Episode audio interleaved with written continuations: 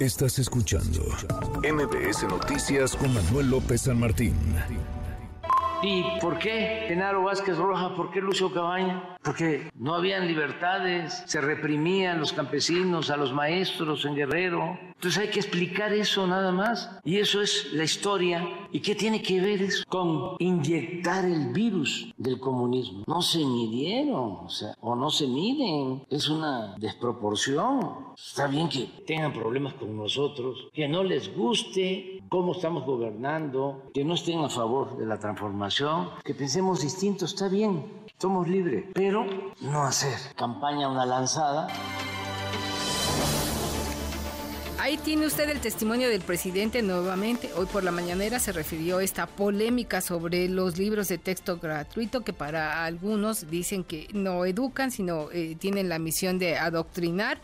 Y por eso es que hemos buscado al doctor Saúl Arellano, director editorial de México Social e investigador del PUET de la UNAM, catedrático en la UNAM también, él es sociólogo, y que nos ayude a entender eh, esta polémica sobre los libros de texto gratuito y cómo impactará en, lo que ya señalaba incluso Santiago Krill y otros especialistas en la materia de que en lugar de ayudar a abatir el rezago educativo, la ausencia de contenidos en nuestros libros, eh, en estos nuevos libros gratuitos en materia de matemáticas, de ciencia, de español, de otras disciplinas, pues eh, eh, ayudarían en todo caso a que se incremente el rezago educativo, algo muy lamentable. Eduardo Torreblanca nos hablaba hace unos momentos de estas cifras de analfabetismo en nuestro país en pleno siglo XXI, donde la tecnología ayudaría a revertir este problema y sin embargo se agudiza. Doctor, muy buenas tardes, gracias por estar con nosotros y ayudarnos a entender qué función van a cumplir estos libros de texto gratuito que el gobierno defiende. Siempre un gusto estar en tu programa, querida Guille. Mira, yo creo que en primer lugar hay que entender que los libros de texto son un instrumento mediante el cual el Estado mexicano ejerce la facultad constitucional de la rectoría en la materia educativa. Sin duda alguna, todos los gobiernos han tenido una impronta ideológica, han tenido ciertos contenidos que han resultado polémicos, pero en esta ocasión, como dice el propio presidente, ahora sí no se midieron. Y no solamente por la cuestión, digamos, de, de estos contenidos que resultan polémicos, sino por la inmensa cantidad de errores, pero sobre todo, Guille, la falta de claridad respecto de cuáles son las estrategias pedagógicas. Todo libro de texto debe estar asociado a un programa de estudios y eso no ocurrió en este en esta ocasión. En esta ocasión lo que se hizo fue generar un paquete de libros, una familia de libros como le llaman, y que esta familia para nada está respaldada en un programa de estudio bien mesurado, bien calibrado, con conocimientos pertinentes, con todos los datos y con todas las estrategias pedagógicas que requiere el estudiantado para poder avanzar hacia una educación de calidad digna que ofrezca pues todo lo que se requiere de habilidades y capacidades para la vida y para digamos incorporarte a el mercado laboral. Entonces lo que tenemos aquí es una enorme crisis en términos de construcción de un modelo educativo que no obedece a un proceso de consenso entre expertas y expertos, no obedece a un proceso en el cual la gente tenga las posibilidades de entendimiento y las posibilidades de, eh, digamos, aprender aquello que te va a servir para desarrollarte apropiadamente. Entonces, ahí ya eh, tenemos esta enorme crisis. Segundo, los libros de texto parece que se hicieron para un contexto en Marte, Guille, ¿no? Es decir, obvian que hubo una pandemia, obvian que hubo una enorme crisis de aprendizaje, que hubo una enorme pérdida de aprendizajes durante la pandemia, y estos libros no están diseñados para un plan de recuperación o de remediación de todo lo que se dejó de aprender, de reintegración y aprovechamiento, como bien decías, de nuevas tecnologías, de nuevas estrategias de aprendizaje digital, de autoaprendizaje, etcétera. Y bueno, pues esto evidentemente nos coloca en una situación en la cual pues los que pierden y las que pierden siempre son las niñas y los niños. Así es, doctor. Bueno, Marx Arriaga, el subsecretario de Educación, dice que estos errores de todo tipo son áreas de oportunidad. Me parece que es una forma tan banal eh, de justificar estos errores, eh, que ellos eh, eh, emprenden ahora en esta nueva escuela mexicana que no toma en cuenta pues este rezago educativo. Las cifras que se publican en México Social son muy interesantes, pero también desesperanzadoras. Habla, por ejemplo, este artículo del doctor Mario Luis Fuentes, de que en 2022, al cierre del 2022, había más de 27 millones de personas mayores de 15 años que no han concluido la educación secundaria más de 27 millones de personas que no cuentan con las herramientas necesarias para insertarse en el mercado laboral y construirse una mejor calidad de vida, doctor. Sin duda, Guille, y mira, dentro de esto que, se denomina justamente así como rezago educativo y que linea el Instituto Nacional para la Educación de los Adultos, define como el estado en que una persona mayor de 15 años no ha concluido la educación secundaria. Pero aquí hay tres grupos, los que no han concluido la secundaria como tal, pero también personas que no han concluido la primaria, Guille, y personas que no saben ni leer ni escribir un recado.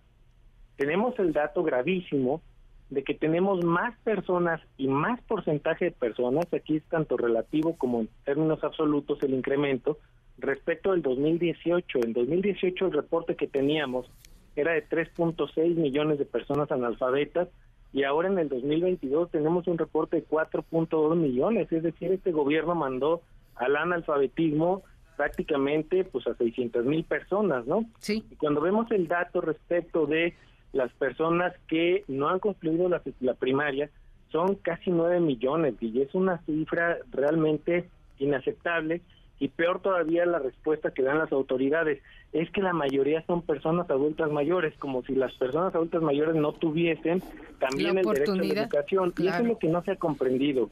Este es un derecho humano que es para todas las edades, porque justamente en lo que estamos es en una sociedad que te exige aprender y tener nuevos aprendizajes en el trayecto y en el ciclo de vida. Entonces, si las personas no saben ni leer ni, escribir un recado, ¿cómo las vas a meter a la formalidad laboral? ¿Cómo las vas a meter al mercado competitivo de puestos de trabajo que exigen competencias digitales, manejos de paquetes mínimos de, de computadora, etcétera? Cuando las personas, insisto, pues no, no saben ni prender a veces el equipo, no te saben hacer un PowerPoint, no te saben manejar un Excel.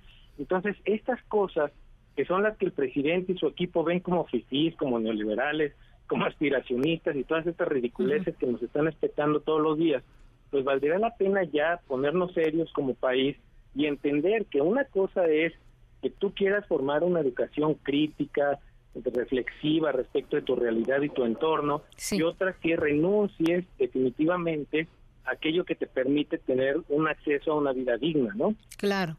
Claro, ¿cuál, es, ¿cuál sería la solución o cuál podría ser el camino a seguir? Conocemos hoy el problema. ¿Cuál sería la estrategia a seguir, los pasos, pues, para resolver este problema? Mira, Guille, yo, yo lo veo en dos rutas. La primera tiene que ver con las niñas, niños y adolescentes yo sí soy de los convencidos de que México debería transitar a un modelo universal de escuelas de tiempo completo, estas que el gobierno de la República decidió borrar de un plumazo y decir no más, ¿no? Las escuelas de tiempo completo no solamente le ayudan a cumplir y a tener protegidos los derechos de la niñez, sino que incluso te, te generan un dinamizador a la economía. Primero, por la gran cantidad de gente que empleas ahí, pedagogas, pedagogos, pericultores, nutricionistas, etcétera, y luego también, por el otro lado, modificas los horarios, digamos, de la dinámica laboral cotidiana. Más mujeres podrían incorporarse al mercado laboral sabiendo que van a poder recoger a sus hijas o hijos a las tres y media de la tarde y no a la una y media o a las doce, como ocurre ahora en preescolar y en primaria, porque pues tienes que salir corriendo, pedir permiso o emplearte de medio tiempo para poder tener a tus niñas y niños en la escuela. Entonces, las escuelas de tiempo completo a mí me parece que son una de las soluciones que además no es inventar el agua tibia, y es lo que le permitió a modelos como Corea, Japón, Finlandia transitar hacia una educación de calidad comprometida, reflexiva, crítica. Y la otra es asumir el concepto del envejecimiento activo en las políticas públicas, entender que las personas vamos a tener que retomar aprendizajes durante varias etapas en la vida. El modelo de Linea está totalmente rebasado. No se trata solamente de llevarles un librito en una mesa y, generar aprendizajes comunitarios, todo este rollo de colonial que traen, sino que antes bien tenemos que transitar hacia aprendizajes que le den a la gente la capacidad de aprender por sí mismos y, ese aprender por sí mismos implica necesaria e inevitablemente aprendizaje de tecnología. Si no avanzamos en esas dos rutas, a mí me parece que el modelo educativo pues, va a seguir teniendo los resultados que tenemos hasta ahora. Eh, Muchas gracias, doctor, por esta opinión y por esta guía que nos permite entender hacia dónde debe de encaminarse el modelo educativo para acabar con este rezago tan lacerante para el país y, también para la sociedad en México. Gracias, doctor Saúl Arellano, director editorial de México Social e investigador de El PUET en la UNAM. Gracias por tu colaboración. Muy buena tarde. Fuerte abrazo. Gracias por el espacio, Guillermo. Gracias. Manuel López San Martín. NMBS Noticias.